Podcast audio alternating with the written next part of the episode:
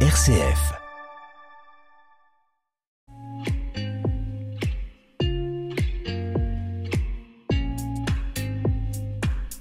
Et parce que cela vous coûte moins cher et parce que cela vous évite un aller-retour aussi à la poubelle, vous avez peut-être le réflexe de faire réparer avant de jeter. D'ailleurs, je me souviens de ma grand-mère qui reprisait ses chaussettes élimées. Et dans notre société où tout s'accélère, qui reprise encore ses chaussettes Elle ne va rien faire pour vos chaussettes, j'en suis désolée, mais elle redonnera vie peut-être à vos bijoux. Julie Bonaldi, bonjour. Bonjour. Et merci beaucoup d'être notre invitée. Vous êtes bijoutière et vous êtes membre des réparateurs, ces artisans engagés. Il y en a plus de 80 en Drôme. C'est parfois de l'électroménager, des portables, des vélos, mais aussi des vêtements et donc des bijoux. Comme une planète, le magazine de l'écologie sur RCF. Vous êtes venu avec euh, des petites phrases qui font résonance. Oui, alors euh, la vraie spiritualité, consiste à être conscient du fait que si une relation d'interdépendance nous lie à chaque chose et à chaque être, la moindre de nos pensées, paroles ou actions aura de réelles répercussions dans l'univers entier. Pourquoi ça, ça, résonne en vous, cette phrase, justement? Eh bien, il y avait euh, l'idée de prendre conscience. Et puis, il y a cette espèce de relation d'interdépendance entre nous, humains, et nous avec la planète. Et donc, en fait, si on prend conscience, euh, même entre nous, humains, ça va nous permettre de prendre conscience pour la planète. Et voilà, il y aura des répercussions. Vous en aviez une deuxième? Alors euh, oui, c'est la clé. La clé, c'est de changer nos habitudes et en particulier euh, nos habitudes mentales. Mais c'est vrai qu'on a des réflexes. Oh bah tiens ça je jette. Oh bah tiens ça. Euh, qu'est-ce que je fais? Je le garde? Non bah non, il est un peu cassé. Bon bah tant pis. Oh, allez, tant pis, je jette. Je jette où je répare et je fais appel par exemple à une bijoutière comme vous.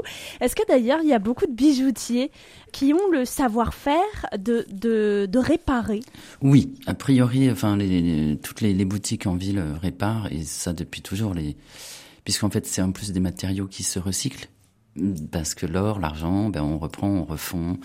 Mais réparer, c'est pas toujours possible parce que euh, une fois que c'est une pierre, euh, s'il y a une pierre qui est sertie dans la dans la bague, euh, tout dépend de la, capacité de la pierre d'accepter la chaleur ou pas. Enfin bon, ça, ça peut être très difficile, mais c'est super. on apprend énormément en réparant, on apprend à fabriquer. voilà. Vous, qu'est-ce qui vous a motivé pour vous lancer à la fois dans la création, mais aussi dans la réparation?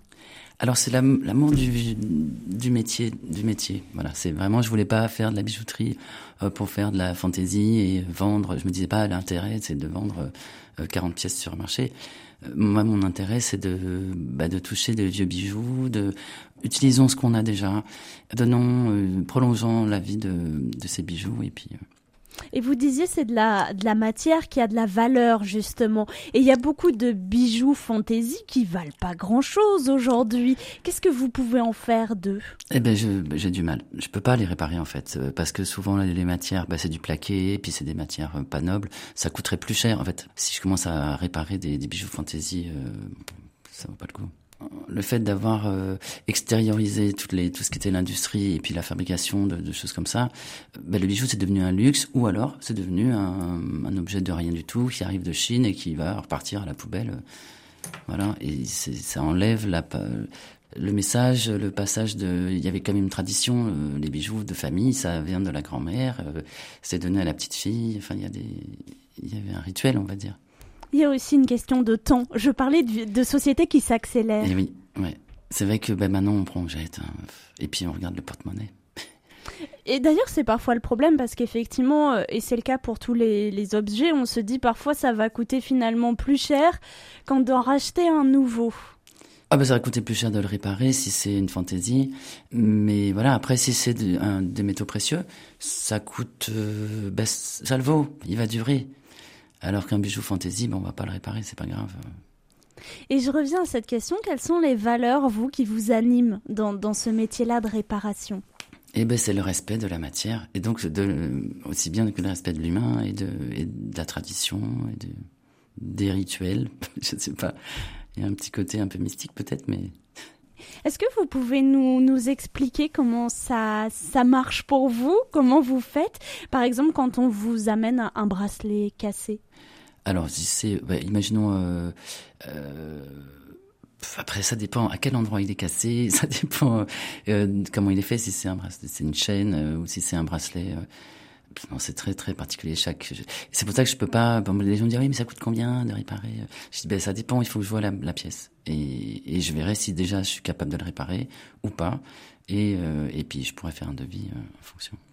Alors il y a un nouveau lieu qui vient d'ouvrir à Valence, c'était la semaine dernière. Fabrico, c'est un tiers-lieu euh, collaboratif et solidaire. Euh, et, et, vous en faites partie. Hein Alors moi je suis co-usagère co-usagère. Vous allez avoir votre petit euh, atelier portatif que vous allez installer euh, par moment. Quelle est l'idée euh, d'être là-bas? Pourquoi être là-bas? Dans, le, collaboratif et solidaire, ce qui m'apporte, c'est de rencontrer des gens. Parce que c'est vrai que quand on est tout seul dans son atelier, parfois c'est bien de voilà on a besoin de, contact social et là ça me permet et de en plus il y a des machines qui, vont qui vont m'être utiles il y a voilà on peut partager nos savoir-faire et et nos compétences et, et puis de, de la relation humaine de la relation humaine et c'est un peu ce qui ressort aussi de la réparation plutôt euh, que, que de la poubelle. Ben on, on, répare aussi un peu les liens humains, j'ai l'impression parfois. Oui, et vous proposez aussi le mardi soir euh, des. Euh, vous faites partie en tout cas des Repair Café. C'est des euh, moments où on peut apprendre soi-même à, à, réparer ses objets. Pourquoi vous y allez? Alors moi j'y vais en tant que ben accompagnateur, on va dire mais j'ai aussi des choses à réparer. Hein. J'amènerai des petits trucs. Alors c'est vrai que souvent les gens amènent euh, une imprimante, euh, parce qu'en plus comme il y a des imprimantes 3D, ça permet de refaire des petits, des petits engrenages, des petites pièces, euh, et réparer des, des machines comme ça. Mais voilà, pour l'instant j'ai pas encore vraiment prévu mon programme, mais j'ai plein de compétences, donc je pourrais apporter des des solutions et trouver des solutions et chercher des solutions avec des gens qui viendraient donc le mardi entre 18 et 20 heures à Fabrico là aussi. Et je reviens à la, à la réparation. Qu'est-ce que vous ressentez, vous, euh, quand vous avez euh, réparé, redonné vie à un bijou que son propriétaire vient de chercher? Ah ben je suis contente pour le propriétaire et pour moi parce que enfin je suis fière parce qu'il y a des périodes des moments où c'est très difficile en fait la réparation on prend un risque hein. c'est comme je disais tout à l'heure je travaille pas avec des machines euh, donc j'ai pas de laser pour faire une petite pointe de soudure moi, je reprends à l'ancienne le chalumeau. Euh, il faut protéger, il faut faire attention à pas pas faire tout fondre d'un coup. Il faut parce que parfois les chaînes elles font un millimètre. Euh, il y a beaucoup de bougetiers qui voilà qui font sous-traiter, qui s'embêtent pas avec ça. Ça prend trop de temps. Oui, ça prend trop de temps. Voilà. Et c'est vrai que voilà, c'est vrai que dans la réparation, il y a ce côté prendre le temps. Euh, ça, ça me parle bien. Vous, ça peut vous prendre combien de temps parfois une, une réparation? Oh, ben, moi je débute, alors je suis un peu plus lente que d'autres.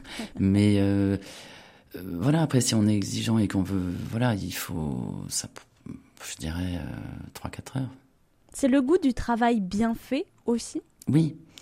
Ben, parce qu'en fait. Euh, les choses se réparent pas en trois secondes, quoi. Enfin, même dans la vie, dans, dans, les relations humaines, on peut pas réparer les gens comme ça, et ni se réparer, ni réparer les relations.